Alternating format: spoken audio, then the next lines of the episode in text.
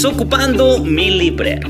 Hola a todos, soy Germán Chávez Villaseñor y he querido crear este espacio de lectura para ti, para que esas líneas que un día se trazaron en el corazón de los escritores el día de hoy puedan venir a resonar en tu vida. Estoy plenamente convencido de que hay libros que te están buscando para darte muchas respuestas. Así es que te invito a que te pongas cómodo y comenzamos. Audio número 21 de los escritos esenciales del autor Henry Nowen, editorial Salterre, y continuamos. Permanecer en silencio con los amigos. Cada vez me convenzo más de que permanecer en silencio con los amigos es tan importante como hablar con ellos. Nunca lo había pensado. A veces las reuniones con amigos son tan bonitos, a veces precisamente por eso, porque hablamos de tantas cosas porque no nos hemos visto hace mucho tiempo o lo que sea, pero sería interesante hacer una reunión como esta, ¿no? En la que no digamos mucho, en la que podamos gustar los unos de los otros y contemplarnos. Continúo. Ver a muchas personas y hablar con ellas sobre lo que les ha sucedido y les está sucediendo me deja a menudo con la impresión de que en realidad no hemos estado juntos el intercambio de innumerables detalles sobre la vida de la gente con frecuencia puede crear más distancia que cercanía. Las palabras son importantes para unir los corazones, pero el exceso de palabras puede alejarnos a unos de otros. Uy. Siento un deseo cada vez más fuerte de permanecer en silencio con los amigos. No hay por qué contar todos los acontecimientos ni compartir todas las ideas. Una vez que hay una atmósfera de confianza mutua, podemos permanecer en silencio y dejar que sea el Señor el que hable, amable y suavemente. Escuchar juntos a Jesús es una buena forma de acercarnos mutuamente y alcanzar un nivel de intimidad que no puede producir ningún intercambio interpersonal de palabras. El silencio vivido junto en la presencia de Jesús continuará dando muchos frutos en el futuro. Parece que un silencio afectuoso puede entrar en nuestra memoria en una profundidad mayor que muchas palabras afectuosas. no diré más. Continúo. La palabra transformadora. Vivimos en un mundo en el que las palabras apenas tienen valor. Las palabras no inundan. Las palabras nos inundan. Anuncios, vallas publicitarias y señales de tráfico, octavillas, folletos, libros, pizarras, proyectores, mapas, pantallas, noticiarios. Las palabras se mueven, fluyen, van de aquí para allá se hacen más grandes, más brillantes, más gruesas, se nos presentan en todos los tamaños y colores, pero al final decimos, decimos, bueno, no son más que palabras. Han crecido en número, pero han decrecido en valor. Un valor que parece ser ante todo informativo. Las palabras nos informan. Necesitamos palabras para saber qué hacer y cómo hacerlo, dónde ir y cómo llegar. No es de extrañar, por tanto, que las palabras de la Eucaristía las escuchemos fundamentalmente como palabras que nos informan, que nos cuentan una historia, nos instruyen, nos advierten. Y como la mayoría de nosotros las hemos oído antes, esas palabras rara vez nos impresionan. A menudo les prestamos muy poca atención porque se han convertido en algo demasiado conocido. Nos esperamos, no esperamos que nos sorprendan o nos afecten y las escuchamos como si se tratara de la misma vieja historia de siempre. Ya se trata de una lectura, ya se trate de una lectura o de una homilía. Lo malo es que la palabra pierde entonces su carácter sacramental. La palabra de Dios es sacramental, lo cual significa que es sagrada y que como tal hace presente lo que expresa. Mientras Jesús hablaba por el camino a los abatidos viajeros y les explicaba la palabra que en las escrituras se referían a él, ellos sintieron cómo sus corazones comenzaban a arder, es decir, experimentaron su presencia. Al hablar sobre sí mismo se hizo presente a ellos. Con sus palabras logró mucho más que hacerles pensar en él, instruirlos acerca de él o inspirarles su recuerdo. A través de sus palabras se les hizo realmente presente. Esto es lo que queremos decir al hablar del carácter sacramental de la palabra. La palabra crea lo que expresa. La palabra de Dios es siempre sacramental. En el libro del Génesis se nos dice que Dios creó el mundo, pero en la carta a los hebreos el término empleado para hablar y crear es el mismo. Traducido literalmente dice, Dios habló, la luz y la luz existió. Para Dios hablar es crear. Cuando decimos que la palabra de Dios es sagrada, queremos, queremos decir que está llena de su presencia.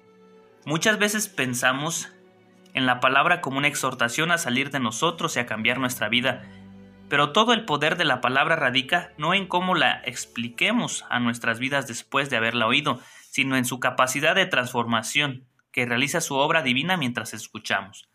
Los evangelios están llenos de ejemplos de la presencia de Dios en el mundo. Personalmente, a mí siempre me ha emocionado la historia de Jesús en la sinagoga de Nazaret, donde leyó el siguiente texto de Isaías. El Espíritu del Señor está sobre mí porque me ha ungido. Me ha enviado a anunciar a los pobres la buena nueva, a proclamar la liberación a los cautivos y la vista a los ciegos, a dar la libertad a los oprimidos y proclamar un año de gracia del Señor. Lucas 4, 18, 19. Después de leer estas palabras de Jesús, estas palabras, Jesús dijo, Esta escritura que acabáis de oír se ha cumplido hoy. De pronto queda perfectamente claro que los pobres, los cautivos, los ciegos y los, y los oprimidos no son seres que anden por ahí fuera de la sinagoga y que algún día habrán de ser liberados, sino que son las personas que están escuchando en este momento. Y es en esa escucha donde Dios se hace presente y sana. La palabra de Dios no es una palabra que debemos aplicar a nuestra vida diaria algún lejano día, es una palabra que nos sana en y a través de nuestra escucha aquí y ahora.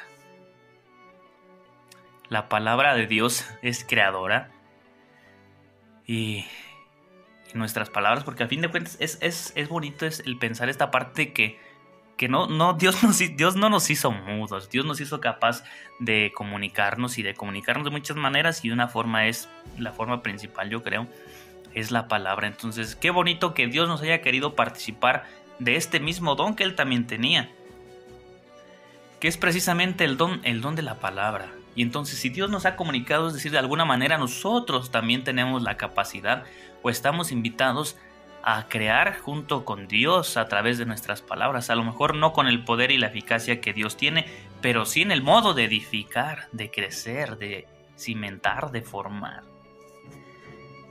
Y, continúo.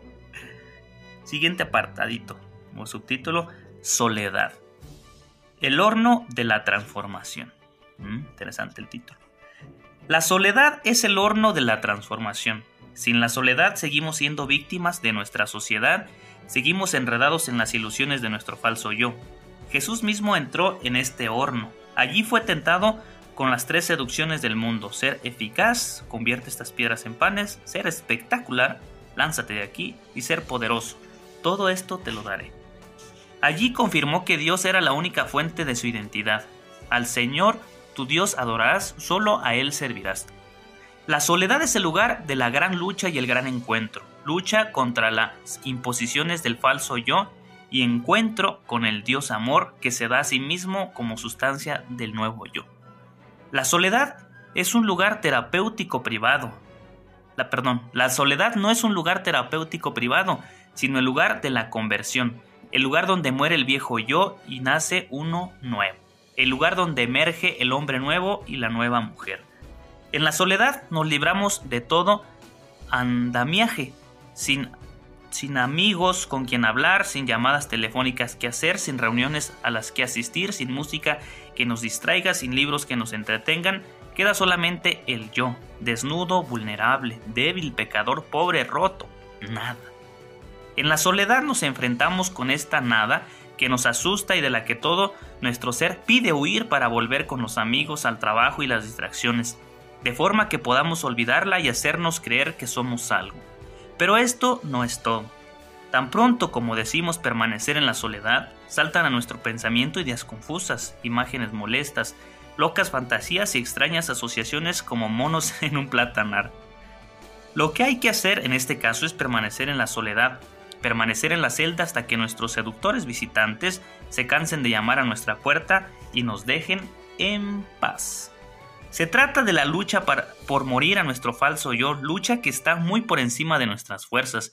Todo aquel que quiera luchar contra las fuerzas del mal con sus propias armas es un loco. Solo Cristo puede vencer el poder del mal. Solo en Él y con Él podemos superar la prueba de la soledad. Ahí está. ahí está por qué andamos peleando batallas nosotros solos, por qué nos andamos queriendo meter ahí con el toro, con los cuernos, y Dios trae el capote en la mano para darle su pasón al, al cuernudo ese. Ahí está la soledad Solamente Dios puede, solamente Dios. Entonces, no le andemos jugando al, al diosecito porque, pues no, no nos sale. ¿Dónde creemos? ¿Dónde cree? Ay, ¿dónde cree? Ya me perdí aquí en el libro. Ah, ya me hallé. Solo Cristo puede vencer el poder del mal. Solo en Él y con Él podemos superar la prueba de la soledad. Cuando empezamos a darnos cuenta de que no somos nosotros los que vivimos, sino que Cristo vive en nosotros, que Él es nuestro verdadero yo, podemos dejar desaparecer poco a poco nuestras obligaciones y empezar a experimentar la libertad de los hijos de Dios. Tenemos que construirnos, construir nuestro propio desierto, un desierto al que podamos acudir cada día para sacudir nuestras obligaciones absorbentes y permanecer en la suaves y sanadora presencia de Dios. La soledad no es simplemente medio, sino fin en sí misma. Es el lugar en que Cristo nos configura según su propia imagen y nos libera de las esclavitudes humanas. La soledad es el lugar de la salvación. ¡Wow! Este Henry anda con todo, anda con todo. Qué bonito, ojalá que todos podamos... Esta propuesta de Henry es interesante, que todos pudiéramos tener un desierto. A lo mejor si vives por ahí en el Sahara, en el desierto de Sonora, o no sé dónde me escuches, a lo mejor por muy seco que esté ahí, a lo mejor no es un desierto como tal, o tal vez sí. Pero no, no se refiere, claro, Henry, a un desierto en un espacio físico, pero que todos pudiéramos tener un lugar que lo ubiquemos como desierto y que cuando sepamos que tengamos que ir, vayamos.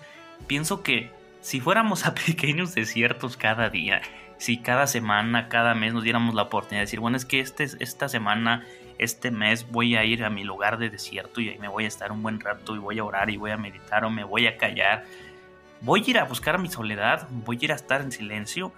A lo mejor evitaríamos tantas cosas porque a veces la soledad llega y el, y el desierto nos alcanza, pero no siempre porque lo queramos.